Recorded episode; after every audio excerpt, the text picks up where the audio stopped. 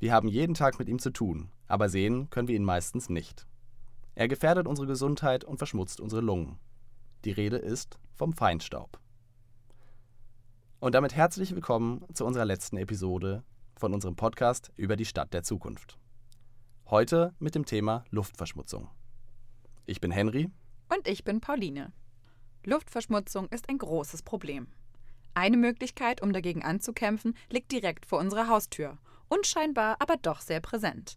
Wie genau diese Lösung aussieht und auf was wir noch alles achten können, erzählen wir euch heute in der letzten Folge von Ponys in der Tiefgarage.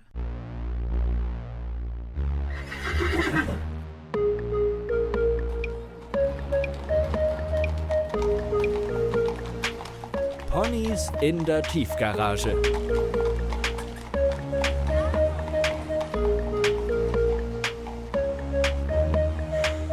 Kann man einem Pferd das erzählen? Reine Luft setzt sich aus verschiedenen Gasen zusammen.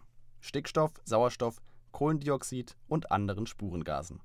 Sprechen wir von Luftverschmutzung, meinen wir also Abweichung von der natürlichen Zusammensetzung. Schuld an der Verschmutzung sind, wie so oft, wir Menschen. Ein Großteil der Verschmutzung hat den Ursprung im Verkehr, Industrie, Landwirtschaft und privaten Haushalten. Überall entstehen verschiedene Schadstoffe, die in die Luft abgegeben werden. Das sind unter anderem feste Partikel wie Staub, Rauch oder Ruß, aber auch verschiedene Gase, wie zum Beispiel CO2. Vermischen diese Stoffe sich mit unserer Luft, kommt es zu einer Reaktion und es entsteht Feinstaub oder Ozon. Wir Menschen verunreinigen die Luft, die wir atmen. Die Frage ist, welcher Grad an Luftverschmutzung ist für uns vertretbar, ohne langfristige Folgen für Gesundheit und Umwelt zu haben? Wir atmen mit jedem Atemzug Schadstoffe ein. Diese gelangen in unsere Lunge und setzen sich dort fest. Gesundheitliche Folgen können Atemwegserkrankungen, Herzinfarkt, Schlaganfall, Krebs oder im Akutfall auch Erstickung sein. Jährlich sterben Millionen Menschen an den Folgen von verschmutzter Luft. Das Max-Planck-Institut für Chemie in Mainz hat in einer Studie herausgefunden, dass zehnmal mehr Menschen durch Luftverschmutzung sterben als durch Autounfälle. Außerdem verkürzt sich die Lebenserwartung um rund zweieinhalb Jahre alles aufgrund des Feinstaubs. Aber nicht nur wir leiden unter den Folgen der Luftverschmutzung, auch Tiere und Pflanzen sind davon betroffen, denn auch sie sind auf die Luft angewiesen. Zudem kippt das ökologische Gleichgewicht durch verschmutzte Böden und Gewässer. Man geht davon aus, dass die Luftverschmutzung jedes Jahr ungefähr eine halbe Million Menschenleben fordert. Besondere Krisenherde der Luftverschmutzung sind China oder Indien. Grund dafür ist ihre große Industriewirtschaft. Die indische Hauptstadt Neu-Delhi gehört zu den Städten mit den weltweit höchsten Werten der Luftverschmutzung. Die Lebenserwartung liegt drei Jahre unter dem Landesdurchschnitt. Die Feinstaubbelastung übersteigt dort die europäischen Grenzwerte um ein Vielfaches. Neu-Delhi liegt regelmäßig unter einer Smogdecke begraben, in der man nicht ohne Atemschutzmaske das Haus verlassen kann. Die Atemschutzmaske, was für uns noch unvorstellbar ist, gehört dort zum Alltagsoutfit. Ein Spaziergang in der frischen Luft ist auch in Peking nicht mehr möglich. Regelmäßig wird die chinesische Hauptstadt in eine graue Wolke aus Smog getaucht. Hier in Deutschland gehört Stuttgart zu den dreckigsten Städten. Die Einwohner müssen mehrmals im Jahr mit Feinstaubalarm leben. Schauen wir ganz aktuell auf Mainz, wurde an 100 von 311 Tagen der aktuelle Richtwert für eine gesunde Atemluft überschritten, also 32 Prozent aller Tage im Jahr. Wir haben uns Gedanken darüber gemacht, wie unsere Welt aussehen könnte, wenn wir weiterhin unsere Luft so verschmutzen. Hier kommt unser Gedankenexperiment, gesprochen von Sophie. Ponyhof 7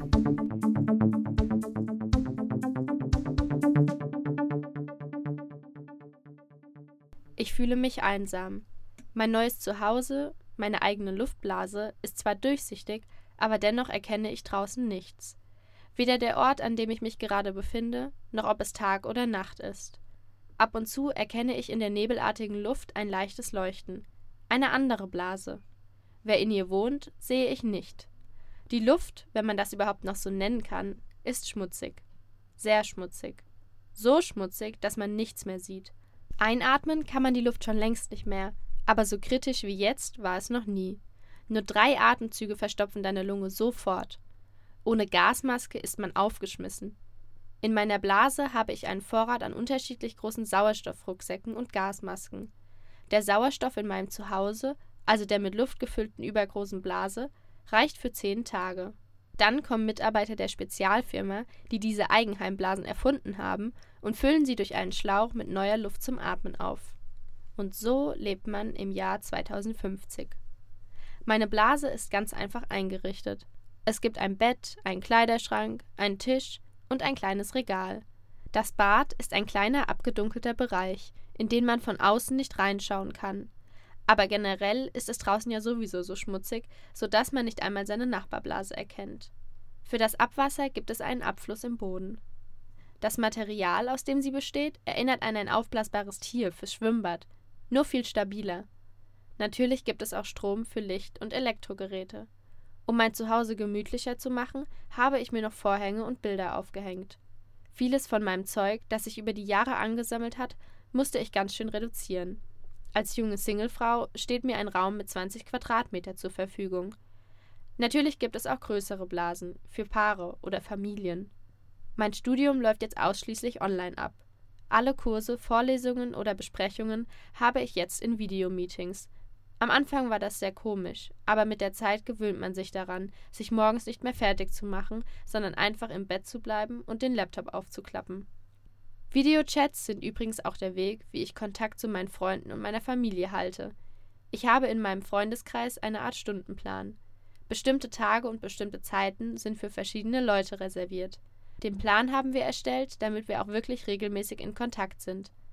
Persönlich treffe ich die meisten meiner Freunde selten. Keiner will seine Blase verlassen und mit Gasmasken zu den anderen Blasen laufen. Man weiß ja auch nie so richtig, wo man hingeht, weil man kaum was sieht. Es gibt einen Stadtplan, auf dem sind alle Standorte der Blasen zu erkennen. Um in den Straßen zurechtzukommen, kann man auch seine Smartwatch benutzen. Diese haben sehr genaue Navigationsdienste. Ich kenne niemanden, der keine Smartwatch besitzt. Jeder hat einen Standpunkt zugeteilt bekommen, als es keine saubere Luft mehr gab.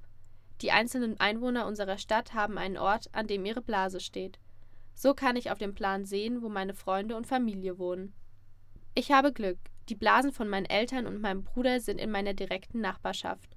Wenn ich mich also zu einsam fühle, ziehe ich meine Gasmaske und meinen gelben Schutzanzug an, dichte alles mit den passenden Handschuhen und Stiefeln ab und laufe fünf Blasen weiter. Es ist wichtig, dass ich an alles denke, weil auch der kurze Weg zu meinen Nachbarn extrem gesundheitsschädlich ist. Um nach draußen zu kommen, hat jedes Zuhause einen Eingangsbereich. Dieser dient quasi als Schleuse, und so ist es möglich, die saubere Luft von drinnen und die dreckige Luft von draußen voneinander getrennt zu halten. Über diese Schleuse bekomme ich auch mein Essen und meine Klamotten. Für jedes Geschäft gibt es jetzt einen Online-Shop, wo man alles bekommt, was man braucht. Die bestellten Dinge werden dann von Drohnen geliefert. Die Drohnen legen die Pakete vor die Schleuse und man bekommt sofort eine Nachricht, dass die Lieferung da ist. So funktioniert das heutzutage. Nur zu gerne erinnere ich mich an die Zeit zurück, in der man ohne weiter drüber nachzudenken nach draußen an die Luft ging. Es wäre so schön, auch heute noch mal ein bisschen frische Luft zu schnappen. Das regt ziemlich zum Nachdenken an. Doch was wird eigentlich schon getan, um gegen die Luftverschmutzung anzukämpfen? Was können wir tun, um die Feinstaubbelastung zu senken? Die EU führte 2005 einen Tagesgrenzsatz von 50 Mikrogramm pro Kubikmeter ein, welcher nicht öfter als 35 Mal im Jahr überschritten werden darf. Sollte dieser Grenzwert öfter überschritten werden, drohen hohe Geldstrafen. Dieselverbote und Umweltzonen werden deutschlandweit in den Großstädten eingeführt, um das Problem in den Griff zu kriegen. Erneuerbare Energien werden genutzt und der öffentliche Nahverkehr attraktiver gestaltet. Um selbst aktiv etwas gegen die Luftverschmutzung zu tun, sollte man überlegen, wie oft man sein Auto nutzt und ob es nicht doch auch ohne eigenes Auto geht. Eine Möglichkeit, um trotzdem von A nach B zu kommen, ist es, eine Fahrgemeinschaft zu bilden, sich bei einem Carsharing-Netzwerk anzumelden oder auf den öffentlichen Nahverkehr umzusteigen. Um komplett auf Abgase zu verzichten, kann man natürlich auch einfach das Rad nehmen. Oder die einfachste der Möglichkeiten wählen, öfter mal eine Strecke zu Fuß zurücklegen. Das hat natürlich noch einen positiven Nebeneffekt, dass man sich bewegt und an der Luft ist.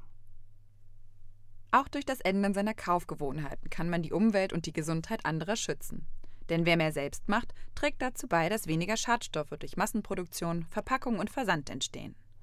Beim Einkauf von Lebensmitteln kann man zusätzlich darauf achten, regional und saisonal zu kaufen. Außerdem kann man auf Plastiktüten verzichten und lieber einen eigenen Beutel mitbringen. Der ultimative Krieger gegen die Luftverschmutzung ist jedoch die Natur. Genau genommen sind es die Bäume, die auf natürliche Weise die Luft filtern.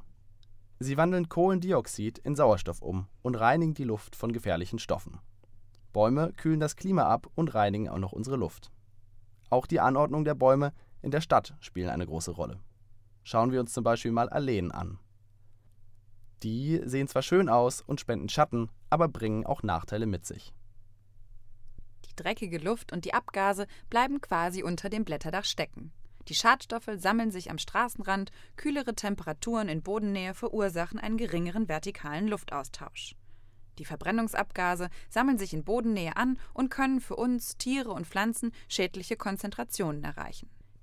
Hecken in der Mitte der Straße führen zu wesentlich besserer Luftqualität für die Fußgänger als Alleen, spenden dafür aber keinen Schatten. Den großen Wert der richtigen Pflanzen hat man auch in Mexiko erkannt. Weiter geht's mit unseren Vorreitern.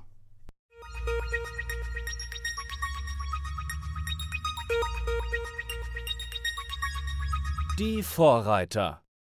Ein mexikanisches Start-up hat einen künstlichen Baum entwickelt, der laut eigener Aussage einen ganzen Wald ersetzen kann. Er ist vier Meter hoch und verwendet organische Algen zur Reinigung der Luft.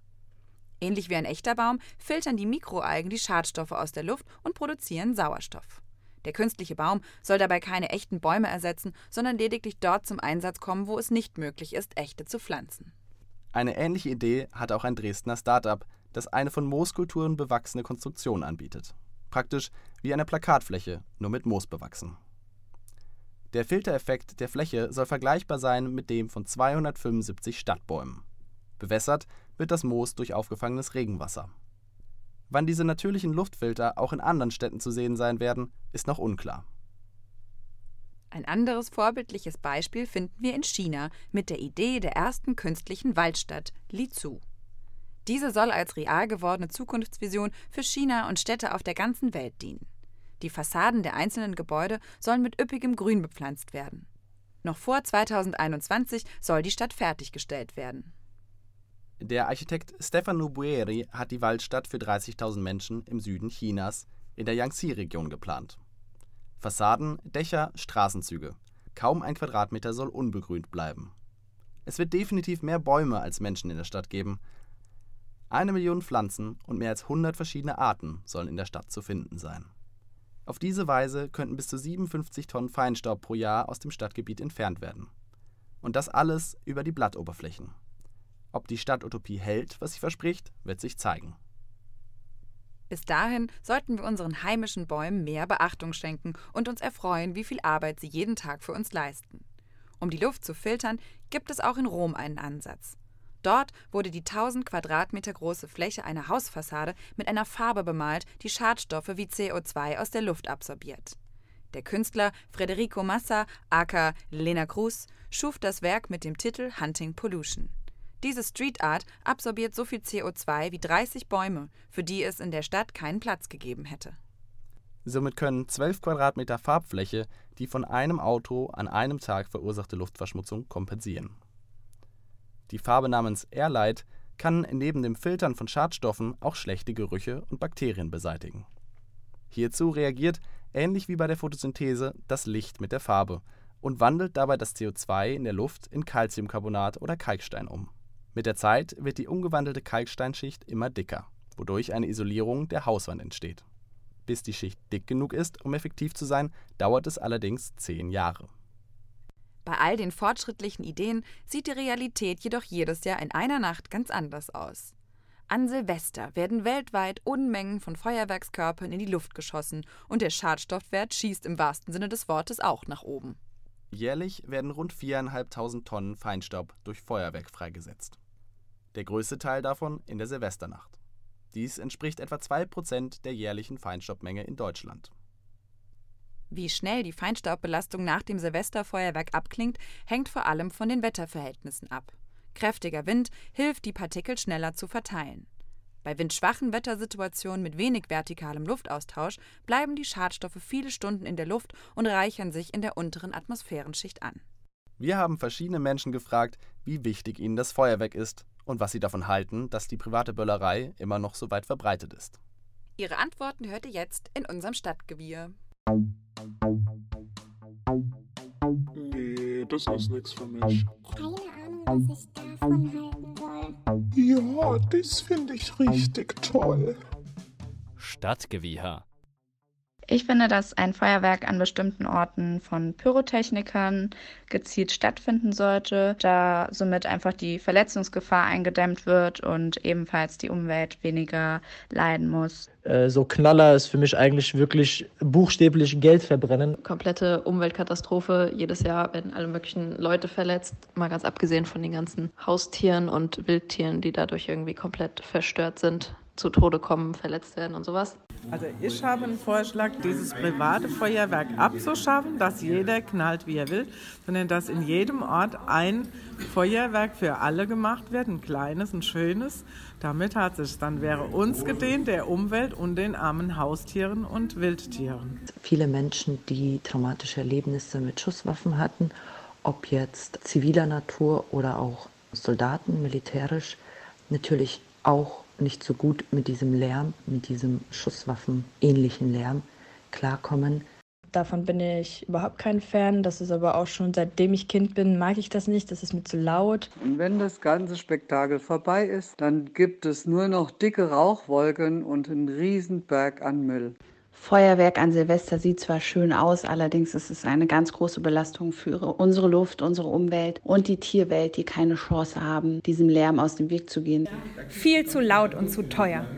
Keine Ahnung, die Gefahr teilweise, wenn ich mir anschaue, was für Menschen draußen rumlaufen und unkontrolliert irgendwelche Raketen und Böller umherwerfen und schießen. Ich finde Feuerwerke sehr schön, aber den Dreck und den Müll, den sie verursachen, finde ich nicht mehr tragbar. Deswegen bin ich dagegen. Habt ihr auch eine Meinung zu den Silvesterknallern? Schreibt sie uns gerne unter unseren aktuellen Instagram-Post. Das Umweltbundesamt hat zum Thema Silvesterfeuerwerk im Dezember 2019 eine Broschüre herausgegeben. Den Link zum Download findet ihr in unseren Show Notes. Traditionen und Bräuche sind Teil unseres Lebens. Wer darauf nicht komplett verzichten will, kann zum Beispiel damit anfangen, die eigenen Böllerreste wieder zu entsorgen. Und jetzt sind wir auch schon am Ende dieser Folge angekommen und somit auch am Ende dieses Projekts. Ponys in der Tiefgarage war ein Textkurs an der Hochschule Mainz, der betreut wurde von Nadja Meyer. Am Anfang stand die Idee von einem Podcast über die Stadt der Zukunft. Jetzt, fünf Monate später, können wir stolz auf unsere Folgen zurückblicken, die sich mit den wichtigsten Themen über unsere Zukunft beschäftigen. Wir möchten uns nochmal ganz herzlich bedanken bei allen, die uns bei diesem Projekt geholfen haben. Allen voran Nadja Meyer für die Idee, Betreuung und Unterstützung beim Schreiben der Episoden. Ein Dankeschön natürlich an dich, Henry. Gern geschehen. Zugegebenermaßen, es war mir ein inneres Blumenpflücken. Danke, für mich auch. Wir bedanken uns an dieser Stelle natürlich auch beim gesamten Team. Helena Klingler und Sophie Hertrich haben unsere Specials eingesprochen. Till Taubmann natürlich Tills Thesen. Unser Intro und die Jingles hat Vanessa Schneider entwickelt. Außerdem hat sie das Mastern übernommen. Für die Organisation waren Adriana Schenkel und Henry Alken zuständig, für die Aufnahme Sophie Hertrich, Robin Brecht, Adriana Schenkel, Marlene Günther, Marian Brokelmann und Christina Russ. Unser Instagram-Team waren Marlene Günther und Marian Brokelmann und den Upload der Folgen hat Tine Kunkel übernommen. Alle genannten haben natürlich auch selbst Texte verfasst. Außerdem geschrieben haben Laura Bartel, Theresa Jouot, Hanna Krauskopf, Dennis Tütün-Sibasi, Susanne Reinheimer, Leonie Lutz, Rebecca Krickau und Anna Kölsch. Gesprochen wurde der Podcast von Pauline Heine und Henry Alken. Und zu guter Letzt, danke an euch, an alle, die uns hören, schreiben und kommentieren. Wir hatten alle wahnsinnig viel Spaß an dem Projekt und bringen jetzt unsere Ponys wieder auf die Weide, denn da gehören sie hin. Bis irgendwann. Tschüss. Ciao. Macht's gut. Nü.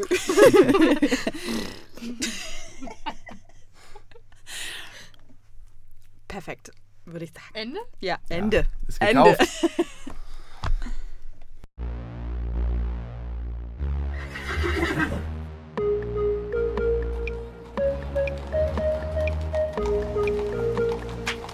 Ponys in der Tiefgarage.